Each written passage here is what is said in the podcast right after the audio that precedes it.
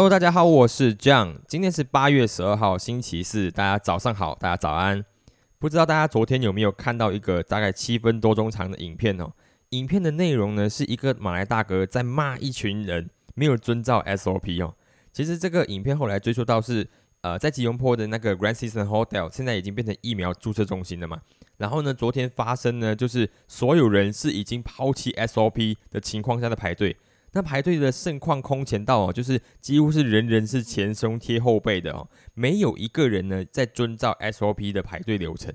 所以那个有一个路过的骑士阿北哈，他就发现这件事情之后，他就现场直接下车，然后对住这些人大骂，然后呃要他们就是遵照 SOP，然后一直在帮忙就是协助大家可以就是把那个距离拉开一点这样子。然后后来呢，就引起了就是有警察啊、市议会的、那市政局的人啊到场协助，才把这个事件平息下来。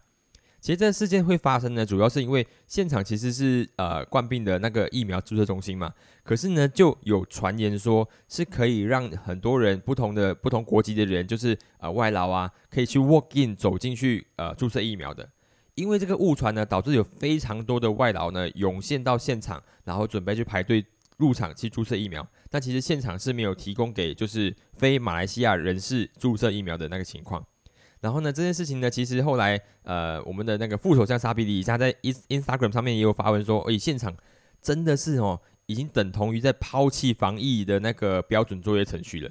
然后这件事情，呃，后续呢，那个男子呢也拍的影片，就是痛斥这个 Meety 的那个贸工部长，他说：“你们麻烦做一点事好不好？这疫情已经到什么时候了？你们为什么不好好的呃做好这个 SOP 的防疫规范这样子？”所以你可以在影片里面看得到这个人是非常痛心疾首的啦。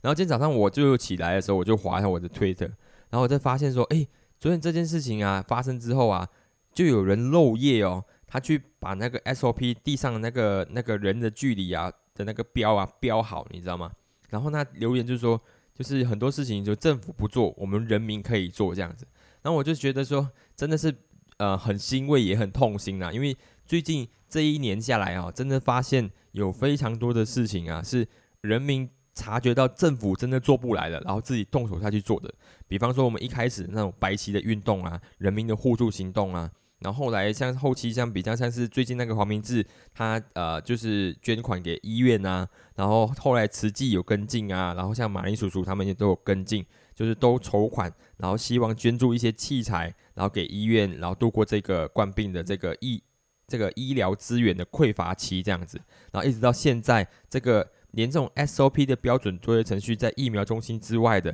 都需要人民自发去把地上那种人跟人之间的距离的标给贴好。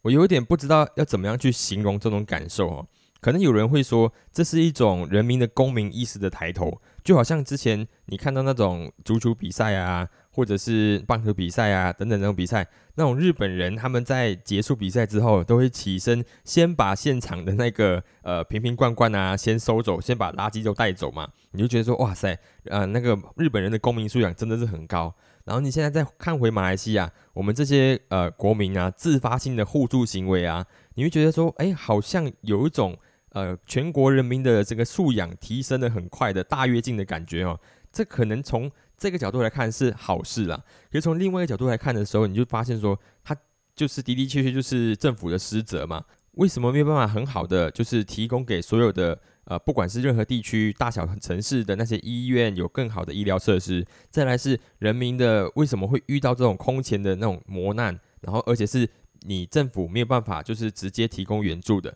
所以。我觉得，当然，人民的自发性的动作是很重要啦，但是还是觉得说，要是我们在一个呃丰衣足食或者是相对安定的城市的话，国家生存的话，那我们可能也不会遇到这样子的呃这样子的起义啦。我觉得，嗯，有好有坏啦，我只能说这样子，我只能这样说，有好有坏。我们也希望大家可以展现更多的互助精神，但我也希望我们可以生活在一个相对稳定、相对安全的一个国家里面呢。但是其实很困难，是因为，呃，你现在划手机的时候啊，你都会看到很多新闻，那新闻都会就是倾向在就是，呃，现在首相穆鲁丁手上有多少个国会议席，然后反对阵线又有多少国会议席。当然，现在你就仔细看起来哦，你会慢慢察觉到说，其实现现在这个政权呢，他已经摇摇欲坠了，因为他手上掌握的议席只有一百一百多席，一百超过一百零一左右的而已。可是他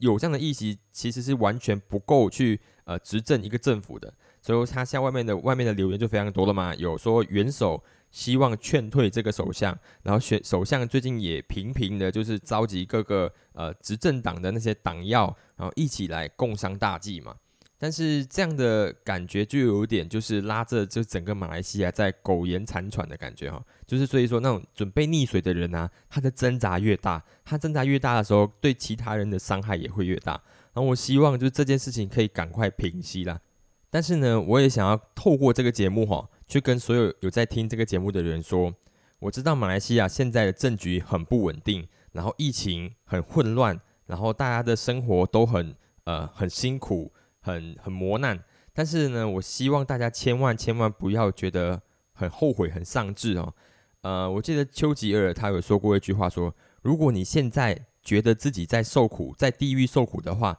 那你切记一件事情，就是千万不要停下来，了解吗？所以我希望大家可以真的一起往前走，还可以，你真的往前走，你才有办法走出这个地狱，然后继续展望未来啦。不管在你的领域也好，或者是多关注一下国家的这个政策、国家的这个政政局的发展，这些观察、这些了解呢，都会方便我们日后在投票的时候呢，投出我们最理智的一票，然后才可以帮马来西亚真正摆脱现在的困境。这样子，好了，那我们就祝福马来西亚，也祝福大家，好不好？好，那我们最后呢，就再聊一件有趣的事情，好了，就是。我最近看了两篇文章哦，这两篇文章是一个非常相对对立的一个立场哈，一个是主要是西方国家对中国，一个是中国对西方国家的概念这样然后其实对中西方国家对中国的那个抗议的标准呢，其实是抱持一个很大的怀疑的，因为他觉得说，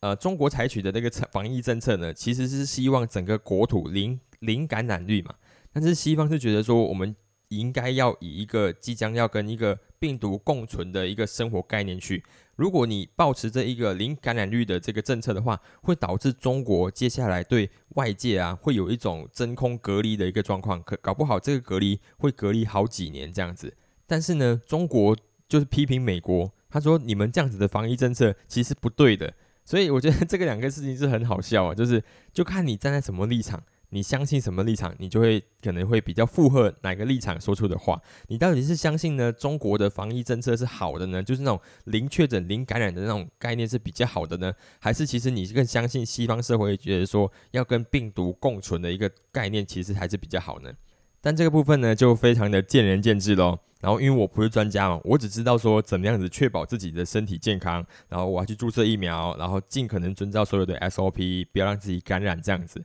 而且我已经保持着一种，呃，我们马来西亚真的不会迎接那种零感染率的那种状况，搞不好接下来两年、三年都是如此。那么你的想法是怎么呢？如果你想要跟我交流的话，你可以在我的 Facebook 的 page 上面就是留言，然后告诉我说，诶，你觉得接下来疫情状况是怎么样？然后你接受零感染率的这个概念吗？还是你觉得说要跟病毒共存？好了，那我们今天的早上五分钟就先聊到这边了。然后祝大家有一个美丽的星期四，也祝大家平安快乐。那我们明天再见喽，拜拜。